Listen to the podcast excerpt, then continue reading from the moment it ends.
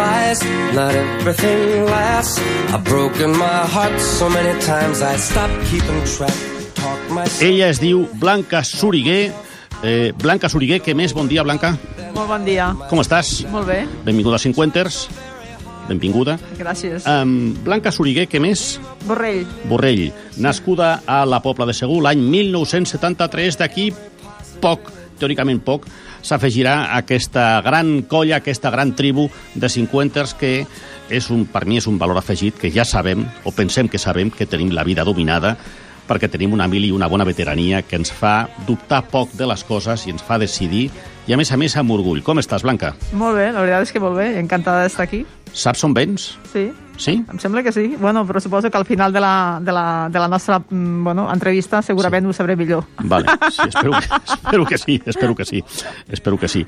Um, la primera pregunta que acost- la primera qüestió que acostumo a fer als convidats és és vostè feliç regularment? Sí, jo crec que sí. Sí? Sí, sí. La felicitat sempre he pensat que són moments, no? Sí? No és una felicitat constant, és una felicitat de moments, de moments uh, diaris. Mm. Aposto pels moments diaris, encara que siguin molt petits, però moments diaris. Encara que sigui anar una mica de huello, eh, perquè estem al principi de la xerrada, més que entrevista és xerrada, l'última vegada que has plorat de felicitat, la recordes? L'última vegada? Sí. Bé, bé, sóc molt emocional, aleshores realment doncs, ploro i ric, mm, bàsicament, quasi cada setmana. Carai. Carai, això està bé, eh? Sí. Allibera. Sí, al- sí. sí Allibera. Sí. Allibera tot tipus de sentiment i tot tipus de situacions. Mm. Se't passa ràpid? Se'm passa molt ràpid, sí. Sí? Sí, sí. Això també és una gran avantatge. Mm. I l'última vegada que has eh, rigut de felicitat veient una pel·lícula amb una persona que eh, ha tingut una pífia a casa. L'últim- L'última vegada. No, ahir, ahir, Ah. ahir vaig riure molt al matí, i a més al matí està molt bé, perquè clar, aixecar-se... El meu pare i la meva mare sempre m'ho deien. Sí? Diuen, "Ta- tu t'aixeques ja contenta, i això és molt important, perquè, clar, després, evidentment, doncs, uh, durant el dia, doncs, uh, bueno, la- l'actitud, no? Sempre penso que l'actitud és la base de qualsevol, uh, de qualsevol diguéssim, uh, de qualsevol situació que et puguis presentar cada dia, no? perquè cada dia tots, absolutament tots, uh, tenim situacions doncs, que no ens agraden, situacions Inesperades. molt positives, inesperades, i, i, i, i així és, no? i la vida és així, el ser humà, doncs, així. L'actitud és l'única cosa que realment intentes uh, alliberar qualsevol situació crítica amb una actitud positiva. L'actitud positiva per mi és la base de tot. Com arriba eh, Blanca Soriguer a ser la directora, una dona, una dona, a ser la directora del Consorci de la Zona Franca de Barcelona? Bueno, treballant molt. Normal, normal, normal. treballant molt i bé, sobretot uh, la veritat és que jo no m'ho hagués pensat mai, les coses com són, no? No? No, és a dir, jo mm, vaig començar amb, el, amb la indústria firal, les fires sempre m'han agradat moltíssim, Mm. això sí que ho tenia clar, Sí. des, de, des, de, bueno, des dels 20 anys o 22, una cosa així, i la veritat és que, bueno, que vaig tindre, o sigui, vaig tindre l'oportunitat de començar amb una multinacional de fires important ja fa, pues, mm, pues, imagina't, no? Pues 26 anys, no? O 25. Sempre a Barcelona? Sí, bueno, vaig estar fora a l'estranger, però sí, el que és la primera feina a Barcelona. I, uh, i aleshores, doncs bé, eh, vaig aprendre moltíssim, vaig a tindre l'ocasió de, de, de, bueno, de, de conèixer el Consorci de la Zona Franca a través d'un projecte que vam fer justament amb aquesta multinacional de fires. Sí. Jo, realment, en aquella època, doncs, estem parlant que tenia 27 anys, no sabia ni el que era la Zona Franca. Carai. De fet, la Zona Franca ha sigut sempre, bueno, és una institució pública del govern d'Espanya, centenària, però ha sigut molt desconeguda. I uh, des de fa uns 25 anys, és a dir, durant 75 anys va ser bastant desconeguda en el seu moment, Sí. i els últims 25 anys el que van fer, sobretot, és uh, doncs, uh, bueno, el, seu, el seu moment, les persones que estaven dirigint no, a, a la institució, doncs és uh, fer, fer justament fires, no? fires que eh, demostressin l'activitat principal del Consorci de la Zona Franca i per això vam crear el Saló de la Logística i el Barcelona Meeting Point, que és un saló de real estate. I bé, jo vaig començar, diguéssim, amb aquesta aventura. Sempre parlo d'aventures perquè tot és una aventura al final, no?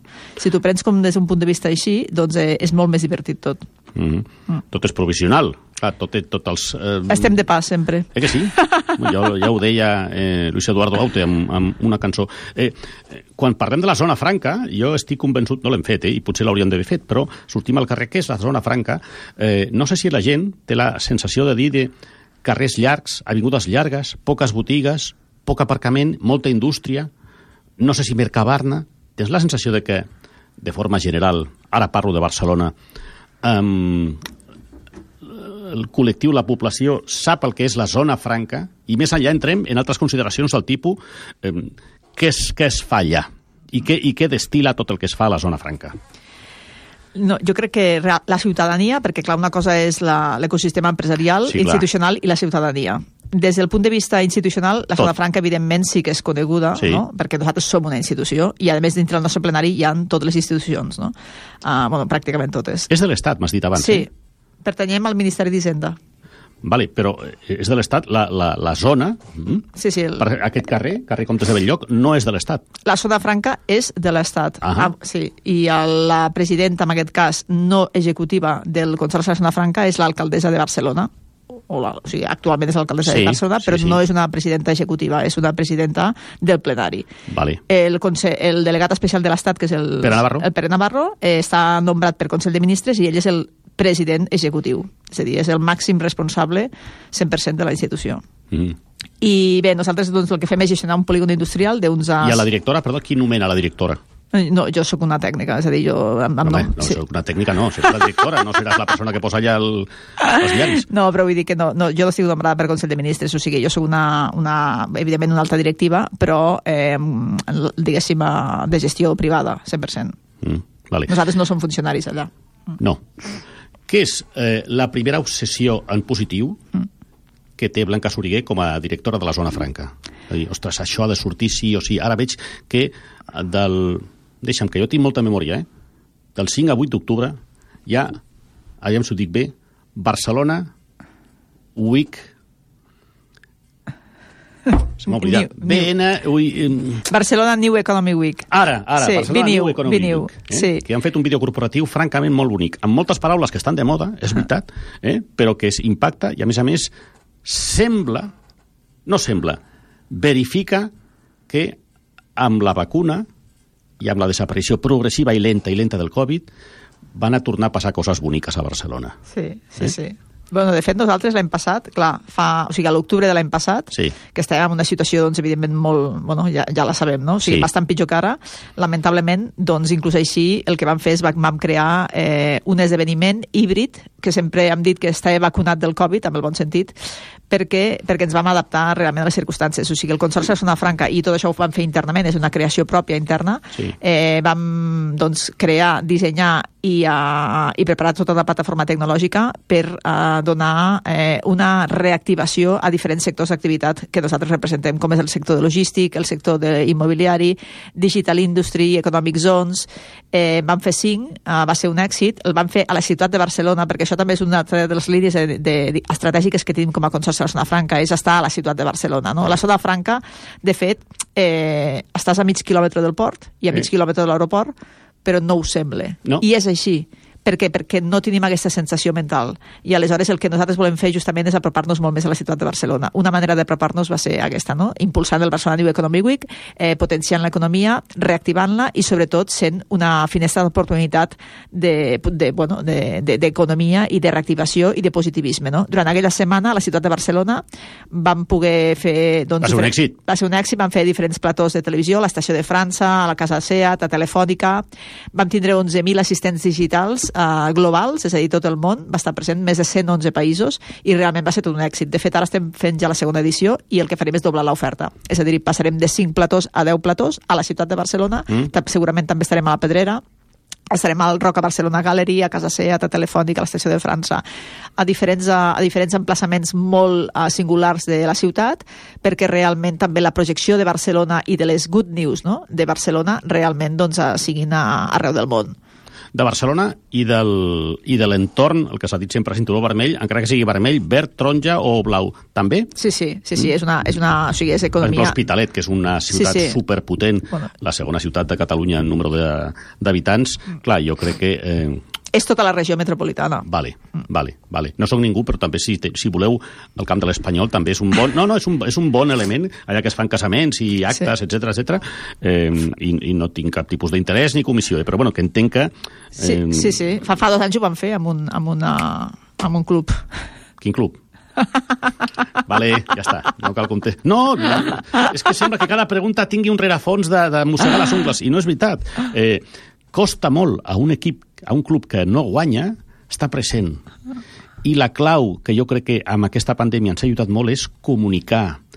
I necessitem comunicar, fins Molt i tot important. gent, fins i tot gent eh, i organismes que en principi no estan ideats per comunicar, però qualsevol tipus d'empresa és la base. I al final la base és aquest catxarro que serveix per tot i, a més a més, per parlar per telèfon, telèfon Sí, sí. mòbil. Per això el Viniu va tindre tant èxit, no? Perquè, clar, el, nosaltres que hem organitzat fires durant molts anys, no? que és una divisió, diguéssim, a part del Consorci, eh, un dels, eh, dels grans reptes que vam tindre al Viniu és, com, és que és comunicar als 400 speakers que vam tindre, evidentment, a nivell global, uh Mhm. -huh. que els PowerPoints estaven prohibits. En el moment en què tu li estàs dient això a un speaker, un speaker que pot ser, per exemple, un director general o una directora general Sí. d'una empresa de logística, Sí. que evidentment no estan acostumats a anar a la televisió perquè bàsicament no és el seu mitjà, No. però sí que estan molt acostumats a fer presentacions.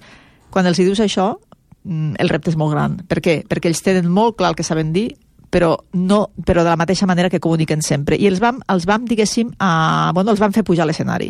Pujar a l'escenari significa, doncs, com ara estem aquí, no? també, no? és una forma de comunicar en els que has de, deix has de deixar uh, els missatges molt clars, però sobretot també no deixes de seduir, amb el bon sentit de la paraula, mm. a una audiència, perquè amb poques paraules i amb molt poc temps entenguin realment quina és l'activitat que tu estàs fent. Per què vau prohibir els PowerPoints? Bueno, perquè realment jo crec que estan més que caducats, però... Menos mal, menos mal. És quan, quan vas a, a, a presentar un projecte en PDF, diu, això, això, porta'm un vídeo, xato, porta'm un vídeo i ja està. Estan més que caducats. Exacte. Comença, comencem a tenir el primer titular de l'entrevista, eh? de la xerrada. Els, els PowerPoints estan més que caducats, però encara es fan servir, eh? Sí, es fan servir per depèn de quins àmbits i Eh. sobretot per depèn de quins uh, interlocutors tinguis a davant, perquè encara estem acostumats amb això. Però el Viniu no, el Viniu va ser, va ser una aposta molt, uh, molt arriscada, sí, sí, molt eh, molt disruptiva, i realment amb aquest aspecte doncs, vam ser molt exigents amb que fos així perquè va ser tot un èxit justament per això perquè vam donar l'oportunitat de que empreses que estaven acostumades a un mitjà tradicional doncs s'atrevessin també a, a comunicar d'una forma diferent. De fet, al mateix moment teníem el Nando Jubany eh, ve- veient com feia unes croquetes, no? És a dir, dius, bueno, i esto exactament aquí Sí. què és el que hace, no? Sí. Pues lo que hace és, és, és la vida en si, no? O sigui, a la vida tenim moltes coses, no? No només a la vida, diguéssim, laboral i econòmica, sinó que tu al teu dia a dia tens molts més inputs que també són molt importants i que també li dones molt valor. Eh, la, la, la zona franca, com a tal, perdona, eh, Blanca, no, no, no, és, no, no, no té el glamour, no, no li falta ser glamour, que jo crec que no tindrà mai per, per ser, perquè és un, un lloc concret on hi ha molta indústria, no? Ara crec que hi ha una conselleria que ha, ha enviat, igual m'equivoco, eh? ha enviat un, un, un edifici, eh, eh, uns quants treballadors a un edifici nou. És possible? Una conselleria de la Generalitat? Potser m'equivoco, eh? Hi ha un silenci, mm. hi ha un silenci, potser m'estic equivocant en un altre lloc, però jo diria que no, jo crec que hi ha una conselleria que ha enviat allà uns quants... Eh, eh, com, a, com a espai, eh, com a espai físic, la zona franca té algun tipus de repte? Sí, en, ten- en tenim molts, en tenim molts. Això forma part de la eh, gran aventura que ara mateix estem fent, no? És a dir, en tenim molts de reptes. És una, és una ubicació geogràfica, estratègica, logística, evidentment, i industrial. De Sí. fet, per això ara mateix podem dir que inclús a la situació en la que tenim estem quasi en plena ocupació. Eh, és, una, és un és una, és una zona econòmica molt important per la ciutat de Barcelona, per tota la regió, però també per tot el sud d'Europa. Evidentment, aquí, que, quina tipologia d'empreses ens estem trobant? Doncs empreses de serveis, empreses industrials, empreses del sector automòbil, empreses químiques, i nosaltres el que estem fent és dinamitzar aquesta economia i, sobretot, digitalitzar-la. Què vol dir això? Que estem transformant el territori. Per què? Doncs perquè, evidentment, doncs, uh, millori tot els, uh, bueno, tot, tot, tota, tota, perquè aquesta economia reverteixi a la ciutat, reverteixi a la, a la, al, al país i reverteixi absolutament als llocs de treball i a la tipologia d'aquests llocs de treball. No? Quan tu estàs digitalitzant la indústria, també estàs millorant aquest lloc de treball. Per què? Perquè estàs buscant uns perfils adequats per a aquest tipus d'activitat. Estem parlant de, bueno, doncs, de perfils molt més uh, bueno, eh, graduats, enginyers, tècnics, dissenyadors. Eh, la indústria està canviant moltíssim perquè, perquè nosaltres ara mateix, per exemple, dintre del Consorci de la Zona Franca, al, al mateix edifici que tenim, amb una tercera planta que normalment doncs, hi ha oficines, estem fabricant. El Sí? Consorci de la fabriqueu? Fàbrica eh, fabricava amb impressió 3D, Ole. amb la tecnologia additiva i ara mateix bueno, vam impulsar aquesta tecnologia fa dos anys. Tenim 60 startups que estan justament doncs, a, aplicant aquesta tecnologia per fabricar ulleres, per fabricar molts dispositius dentals, per fabricar motos. Es fabrica la primera moto fabricada amb impressió 3D, eh, s'està fent a la zona franca. I, sí, i funciona. Un altre titular, eh? M'agrada. Una moto? Moto. Una moto que és la primera a, bueno, al món. Justament ahir estava amb el seu CEO i bé, evidentment la tenim allà exposada i ens ho estàvem comentant, no? I estem I tot això està passant a la zona franca. T'enfadaràs amb mi. T'enfadaràs amb una persona que acabes de conèixer, però m'acabo d'assabentar. Igual és una notícia recent, igual és una notícia de fa un any, però... Eh, bueno, el que dèiem abans, comunicar, la clau. És la primera moto del món que s'està fabricant en 3D, s'està fent a la zona franca. Sí. Em sembla meravellós. Jo, perquè avui he portat aquestes, però les meves ulleres habituals són de color marró i estan fetes amb una impressora 3D. Sí. Amb el valor afegit que tens que et poses davant d'un ordinador, et fan una foto i un vídeo i dius, et senten bé, sí, no, però tu les, les ulleres físiques no les veus, no les tens. No les tens. I al moment, i al moment que diuen aquestes, aquestes, i fan unes ulleres, una, per, tu. per mi. Però bueno, és que estem, en- fe, estem imprimint el saxo amb impressió 3D mm, en format, uh, en format uh, de, de dos pams, diguéssim, dos, ara no sé què, o sigui, pues són 20, 40 centímetres, no? O no, 25 centímetres, una cosa així, uh, a la zona franca també. És un saxo que no fa soroll, que tu eh, el connectes amb, la teva, amb el teu iPhone o amb el teu telèfon, val? el teu dispositiu, Sí. i a, a part de que és molt més fàcil aprendre a, a, a ser un músic, no? Eh, és molt més econòmic i te'l pots emportar absolutament a tothom, a tot arreu. Bàsicament perquè, perquè un músic, justament, per cert, de Catalunya també, un català, val? Eh, gent jove, eh, molt preparada, però sobretot eh, amb reptes que solventen, o sigui, són reptes que al final són els problemes que tenim acaben solventant-los ells, no? Com? Doncs ell com a músic pensava, bueno, jo viatjo el 80% del meu temps i clar, mm, la meva passió no la puc portar amb mi. Vaig a crear i vaig a fabricar un saxofon amb impressió 3D en el que ara mateix doncs, ja s'està bueno, produint més de 1.000 evidentment tot això doncs, eh, s'està fent a la zona franca, una part important, no? perquè aquí els, allà el que fem és ensenyar-los el disseny, la fabricació additiva, nosaltres vam fer una inversió de 3 milions d'euros. Per això serveixen les administracions públiques, justament per crear aquestes oportunitats. Deixaré un silenci, perquè els silencis m'agrada molt particularment i veig amb una expectació inusitada a Toni Huguet a punt de jubilar-se eh, i a Estefania Burgos eh, escoltant-te amb molta amb, molta, eh, amb molt d'interès, cosa que fa temps que... Bueno, passa habitualment, passa habitualment, però eh, m'encanta que em diguis això i que em comuniquis això i com a persona que més o menys, comunicador que està més o menys al dia, eh, m'autodenomino com a desinformat absolut de coses que esteu fent. No, això és culpa nostra, en realitat. De fet, justament ahir vam arribar a aquesta conclusió, no? A veure, quan tu estàs impulsant una tecnologia, evidentment el que fas és comunicar la tecnologia, perquè, Sí. perquè l'estàs impulsant perquè no és conegut al mercat. Ai, I que tindràs aleshores... en contra l'e- l'equip de comunicació, el tindràs, home, directora, igual... No, no, No. fa molt bé. No, el que passa que sí que és veritat que estàvem focalitzats en, en, en comunicar que, que, quins avantatges té la tecnologia. No? Vale, Aleshores, durant, clar, durant clar. aquest temps hem estat comunicant la tecnologia fent pues, o sigui, una, una part didàctica molt important doncs, d'entendre quins són els grans reptes. No? Per exemple, és una tecnologia que és molt aplicable, evidentment, a qualsevol tema de ciències de la salut, molt aplicable, d'una forma molt important, perquè, clar, estem parlant de, per exemple, tots els dentistes, no? doncs les, les cèdules de descarga, clar, és el moment Aquí, aquí. que necesitamos todos una. Sí, sí. Sí, sí, que surten a YouTube, quan estàs a punt de veure un vídeo de YouTube i surt... Ja tiene usted la cèdula? Eh? Ja està. Després, a no que amb- surti aquell noi que... Eh, jo hablo ocho idiomas en dos meses. Bueno, que ja cansa una Ah, mica. sí, sí, sí, sí, sí, jo també l'he vist, aquest. Fins sí. aquí, fins aquí l'estafa, eh? Fins aquí l'estafa. Un noi que vol cantar a la televisió de Galícia... Bueno, és igual, no canvio de tema. Disculpa, Blanca. Um, eh, Consorci de la Zona Franca de Barcelona. I aquí aturo, atu, aquí aturo l'entrevista, aquí Barcelona. La marca Barcelona. Uah, Barcelona. Ostres, quin tros de ciutat que tenim.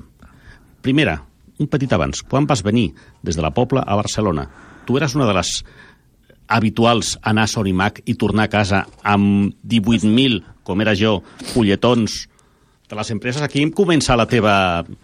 Ai, va- Vaig treballar a Sonimac. I tal. Veus? Jo no recordava, ara mira, m'has fet Sonimac. tornar al passat. Sí, me'n recordo. Sí.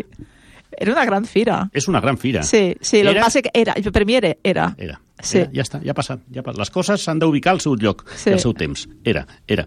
Vale, doncs me'n vaig a uh, Fira, Zona Franca, Sonimac, eh, i, i me'n vaig a la marca Barcelona.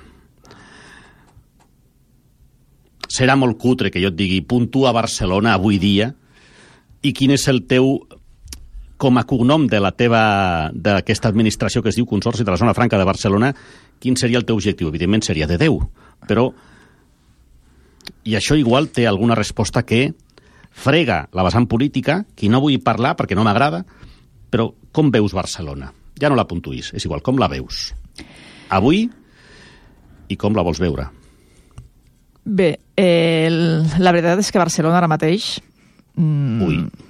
doncs no la veig bé, sincerament, no? El que passa que sí que és veritat que Barcelona és una gran ciutat, eh, és una gran ciutat, la, la ciutat en si, la nostra ubicació és, és, és perfecta, eh, és perfecta però s'ha de cuidar, s'ha de cuidar, s'han de cuidar realment els conceptes, aqu- aquells que nosaltres volem potenciar perquè es vegi una, una imatge de Barcelona global, una imatge com la vam tindre fa molts anys, una imatge de... Eh, S'està parlant molt d'emprenedoria, mm. però no és només l'emprenedoria. És a dir, els joves de Barcelona han de poder tindre feina i actualment el 40% dels joves estan al paro. I Eh, això de qui és responsabilitat? això és responsabilitat de tots. Val. A mi no m'agrada acusar amb uns o amb els altres, perquè al final aquí eh, estem... O sigui, això és un, o sigui, al final és com, com una família, no? Mm. És a dir, és un grup de persones en les que totes tenim un objectiu i al final el que hem de fer és sumar perquè realment arribem a aquest objectiu. Aquest és el gran problema, la suma. No hi ha sumes per acabar multiplicant, per millorar tots. I jo crec que aquest és el resum que em faria de qualsevol repte que tinguem ara mateix. No? Amb el Covid s'ha demostrat. Amb el Covid, eh, al final, eh, evidentment estem, doncs, bueno, no, ens hagués estat, no ens hagués agradat estar com estem, mm. però realment la humanitat ha fet moltíssimes coses per solventar aquest problema del Covid. I això és una suma de tots. Ens han pogut criticar tots, però al final ens estan vacunant. És a dir, és que és la realitat, i això ha sigut una suma de tot i una voluntat de tots, perquè perquè el problema el teníem absolutament tots. Aleshores, amb la ciutat de Barcelona jo crec que si es comencen de realment a sumar iniciatives guanyadores, i les iniciatives guanyadores vol dir lluitar perquè la ciutat continuï brillant com van brillar al seu moment, perquè la ciutat continuï sent una ciutat eh, oberta, perquè la ciutat continuï sent una ciutat on realment l'economia és important, perquè no ens enganyem, sense economia no hi ha futur. Totalment. Totalment. Eh, tu ets una de les moltes persones que, com servidor, per exemple, pensen que el moment brillant de Barcelona va ser a l'etapa olímpica fa 28 anys, o ha tingut moments millors des de llavors. Jo crec que aquell va ser el despertar, Sí, despertar. De Barcelona, des del meu punt de vista. Clar, evidentment, doncs, fa 28 anys jo tenia una altra edat, tenia unes altres opinions, però vull dir, vista ara en perspectiva, Sí. sí que és veritat que jo crec que va ser el despertar, que es va mantindre durant molt temps, però jo crec que ara el que falta és un altre despertar, no? Quan tu despertes, fas un renaixement. Aquest renaixement és una forma eh, nova de- de- d'actuar amb tot els, amb tot, amb, o sigui, tu pots viure de rèdits o pots fer un renaixement. Per exemple, això el Consorci ho han fet. Sí? El Consorci de la Zona Franca, quan estàs gestionant un patrimoni públic en el que bàsicament el 90%, mm, tenim un 90% d'ocupació plena, pots decidir bàsicament anar fent-lo de sempre o pots fer un renaixement real, no? Pots aportar més valor. Aquest aportar més valor és per mi l'objectiu que hauria de tindre qualsevol institució i, evidentment, qualsevol ciutat. Aportes més valor aquí. Primer, als teus ciutadans. Segon, a tota l'economia que envolta. I tercer, evidentment, a tots aquells que volen invertir en aquesta ciutat. Perquè no ens enganyem, sense les inversions de fora mm, ho tenim fotut també. Blanca, eh, a mi Barcelona, soc de Barcelona, m'agrada Barcelona, també entenc que a Barcelona li cal una perruquera per modificar el to, el cabell, eh, moltes coses. Eh,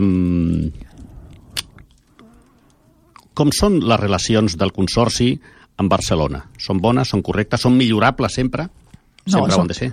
són molt bones. De fet, el Consorci de la Zona Franca fa moltíssimes coses per, la, per Barcelona. No? Ara mateix estem uh, dissenyant un projecte que és a l'edifici de Correus, allà a Via Laietana, davant Oh. del mar.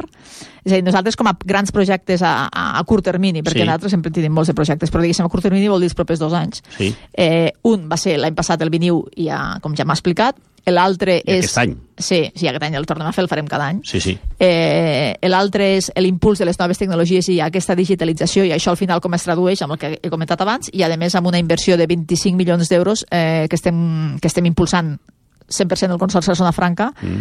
eh, i recordo que el Consorci no rep absolutament cap, eh, bueno, cap impost de, de, de, de, de cap ciutadà, diguéssim, mm -hmm. i eh, fem una inversió... És important de... això, aquest matís que has fet és important, eh? Molt important, perquè sí. això de fet no queda massa clar i sempre ho diem als entrevistes perquè volem sí. que quedi clar. Nosaltres sí, sí, no rebem absolutament ni un euro. Eh, evidentment, el que fem és revertir-ho a la societat, que per això som una administració pública, que gestionem un patrimoni públic i som molt conscients i eh, molt responsables d'aquest ADN que tenim, no? Aleshores, aquesta inversió de 25 milions d'euros és eh, amb un projecte que es diu D-Factory, que al final és la factoria del, no, del, del futur. Sí. La factoria del futur vol dir indústria 4.0. La indústria 4.0 és la digitalització de la indústria, és a dir, que les fàbriques ja no són màquines, sinó que realment molta tecnologia. I tot això s'inaugurarà el 16 de setembre a la zona franca. Ah. És... Sí, ja et convidarem. Bueno, a tu i a tot el teu equip. Bueno, és que, és que després haurem de parlar, perquè és que, eh, clar, jo estic molt interessat en aquestes coses que es fan a la zona franca, sigui a la planta 3, sigui a qualsevol tipus de planta, per donar-les a conèixer. Eh, perquè jo que tinc bueno, l'orgull, perquè sóc així de friqui, de posar un domini a la meva web, que és sergimas.barcelona, que ara és disponible, en lloc de .com, .es, .cat, no, Barcelona, perquè m'agrada la marca i perquè entenc que és una marca fantàstica, d'admiració arreu del món, els Jocs Olímpics tenen molta culpa, d'acord? Però dels Jocs Olímpics ja han passat, mare meva, 28 anys i hem de seguir donant voltes a aquests pedals, d'acord? Jo que surto habitualment a Madrid, quan torno a Barcelona, la veig, amb carinyo dic, un poble, és petita, Madrid no s'acaba mai. Venga, i una glorieta, i ara un, un, un i, i, i otra... No, una, no s'acaba mai. Barcelona és petita, arribes a Sants i dius, pues hi ha quatre taxis a Madrid no s'acaben mai. No s'acaben mai les avingudes ni... Li... És, és... Barcelona és assequible, és maca, és propera, té el mar. Mm. És, és, agrad... no sé, és, és agradable. bueno, tot potser era una excusa per dir que reivindico molt la marca Barcelona i la primera mostra és el, el, el domini que jo tinc, bueno, una web que visiten 4 o 400, no sé quants, és igual, però estic, estic, eh, estic content. Tu penses que aquesta passió per Barcelona la tenen els barcelonins o la nota que li dona la ciutadania des de la suposició més que des de la informació? Entenc que és una mica... Bah, Barcelona, com està Barcelona? Bah. Bé, eh, sí. Eh, jo crec que la marca Barcelona té una força eh, imparable, és, és, que té moltíssima força. El que passa és que, com totes les marques, s'han de cuidar i s'han de, eh, s'ha de fer una, un restyling realment d'aquesta marca, no? dels valors d'aquesta marca. Potser hauríem de començar a pensar amb quins valors té la ciutat de Barcelona. Actuals, sí. no, perquè les coses van canviant. En el moment en què tots coincidim amb aquests valors, pots dissenyar una marca Barcelona perquè pots sentir-te compromès amb aquella marca. Parlar de Barcelona només perquè té mar i perquè al seu moment vam ser el que vam ser, doncs al final tot això es dilueix. Per què? Perquè tenim molta competència perquè ho, ho acabes de dir tu també, és a dir, Madrid també està, bueno, Madrid està en plena, bueno, a part del que està passant, no? Sí. Però vull dir, Madrid s'estan fent unes inversions molt importants i aquesta és una realitat. Però jo crec que s'ha de comparar de forma més global, és a dir, hi ha grans marques i grans ciutats al món que realment són molt comparables amb Barcelona i en els que aquí és on nosaltres ens hem d'emmirallar, no? Per què? Perquè la competència Barcelona-Madrid al final és una cosa que bueno, ho han fet tota la vida, és normal, mm. és com els partits, eh, sí, sí, sí, sí. Com, però vull dir, realment, jo crec que no aporta tant, no? És a dir, t'has de comparar amb, amb grans ciutats del món en les que realment, doncs, ara mateix eh, tenen valors similars als teus, perquè inclús així puguis fer ponts, no? Ponts entre aquella ciutat i, i, i la teva, no?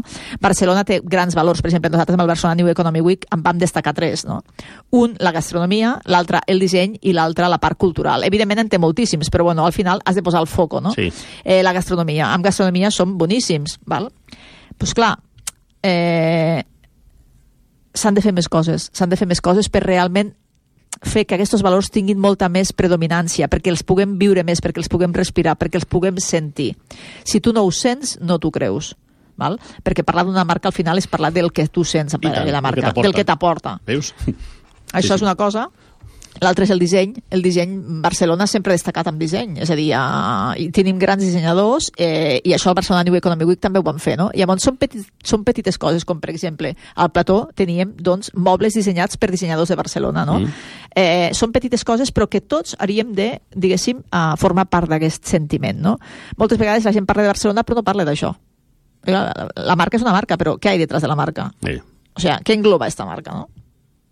O sigui, el disseny és una altra. La part cultural. La part cultural també és un tema molt important, no? Al final són tot valors que són arguments de visita de molts internacionals que venen aquí, que són arguments per decidir on vols viure. Tots sabem que els millennials ara mateix decideixen on volen viure, decideixen on volen treballar i decideixen de quina manera volen col·laborar. Sí. No són els cinc, o sigui, no són com nosaltres, Ja, ja. evidentment, no són Sí. ni millors ni pitjors, són diferents, han Sí. viscut d'altres èpoques, els han malcriat també en alguns bueno, casos. Bueno, I- no hem fet, jo crec que no hem fet malament la feina. Hem fet el que hem heretat, eh? i que hem fet primer el que hem pogut, però que, com dic alguna vegada, ens hem adaptat bé, nosaltres ens hem adaptat bé de l'Olivetti a l'iPad. Sí, Hem, hem, hem, no, no, hem fet bé la feina. No, no, de vegades eh, hem de treure una mica l'orgull, Blanca, de dir, escolta, hem fet servir el paper carbó i ara fem servir un, un tòner, un, un, una impressora 3D, una impressora digital. Ho hem fet bé, ho hem Sí, fet sí. bé. Els que venen ara, parlo pels meus fills, per les meves filles, tampoc tinc 14, tinc 3, però um, que van molt ràpids, Molt. que no tenen paciència i que volen les coses ja. Sí, sí, bueno, això ho ha portat l'e-commerce també, clar. La revolució de l'e-commerce ha fet que realment doncs, eh, siguem molt més exigents amb el just-in-time, no? O sigui, el, les, el, i, però amb tot, no només amb els productes, sinó amb, amb qualsevol tema de la teva vida, no? I clar, no, no és possible. S'ha d'educar també, s'ha d'educar amb que no tot és possible al, moment en el que ho vols, Sí. bàsicament perquè potser tampoc inclús no ho disfrutes. Sí. Però bueno, tot això és, uh, són generacions. Fa una estona et preguntava, pràcticament al principi de la xerrada o entrevista, diguem-li com vulgueu, eh, què era la teva primera obsessió del dia com a directora d'aquest temps.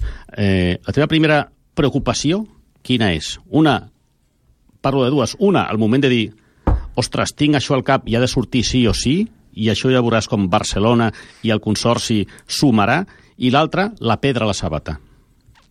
Quina, quines són? Bé, bueno, eh, els, bàsicament els projectes que ara mateix estem enfrontant, no? Sí. que un és aquest del D-Factory, no? que realment siguem un centre d'excel·lència d'IMAS de, de, a nivell europeu. Això Sí. vol dir captació de, de centres d'innovació i de desenvolupament molt importants a Barcelona, Sí. i això vol dir molta economia, això vol dir nous llocs de treball, això vol dir 1.500 llocs directes de treball, només amb aquest projecte. Eh? I després l'edifici de Correus, aquest impuls que el que volem fer és solventar o ajudar a solventar la gran problemàtica que hi ha, que és que el 40% dels joves estan al paro. Tenim els joves quasi més ben formats de la història, però estan al paro. Això és una realitat. I aquesta realitat eh, fa, fa, fa, fa, fa molta por, no? I les administracions justament el que hem de fer és intentar doncs, solventar part d'aquest problema.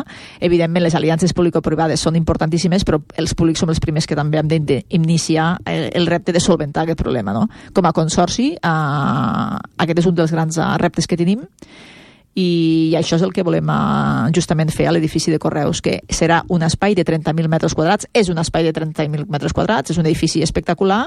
Eh, S'han acabat les cartes, eh? S'han acabat les cartes, sí. Normal. sí.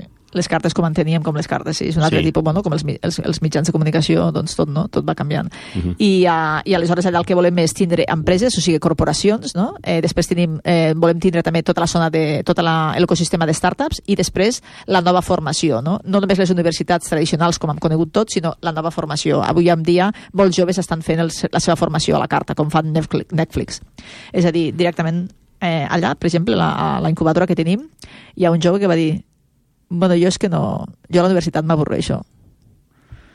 Diu, jo mai he fet la meva pròpia formació a la carta i, bueno, bàsicament ara mateix està facturant mm, el que vol, uh, produint i, i està fent la seva formació a la carta. Tot això ja està passant als Estats Units des de fa temps perquè, perquè hem de també doncs, modernitzar molt les universitats.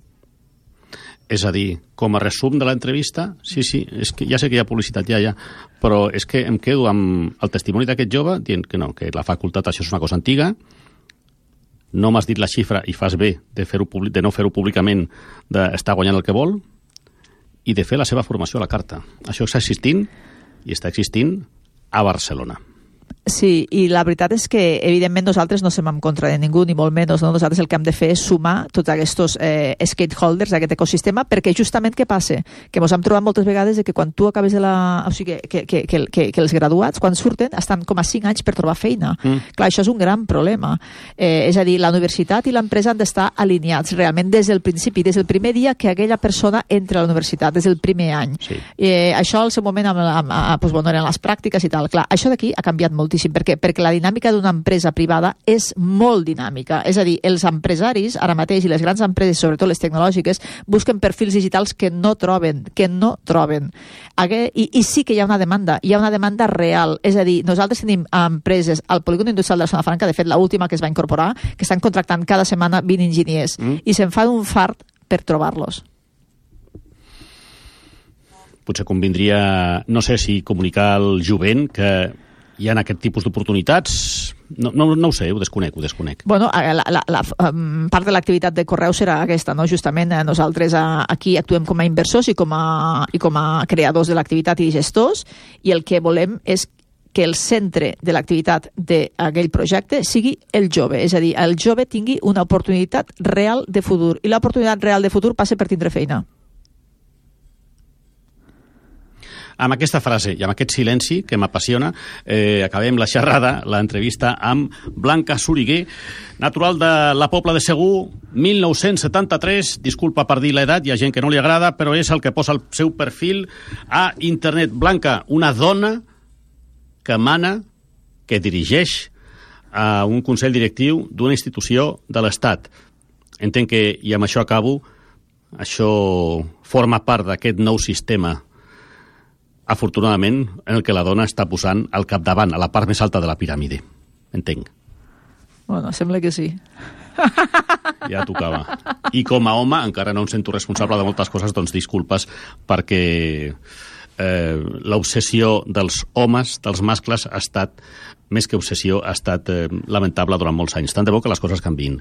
Blanca, mil gràcies per venir als 50 Tinc la impressió que aquesta dona amb força podria estar parlant aquí 8 hores i tindria la mateixa intensitat al minut 1 de l'entrevista quan ha dit hola Sergi, bon dia, no sé a què vinc, que al minut 181 però és ella, Blanca Soriguer. Gràcies, Blanca. Eh, moltes gràcies. Un plaer.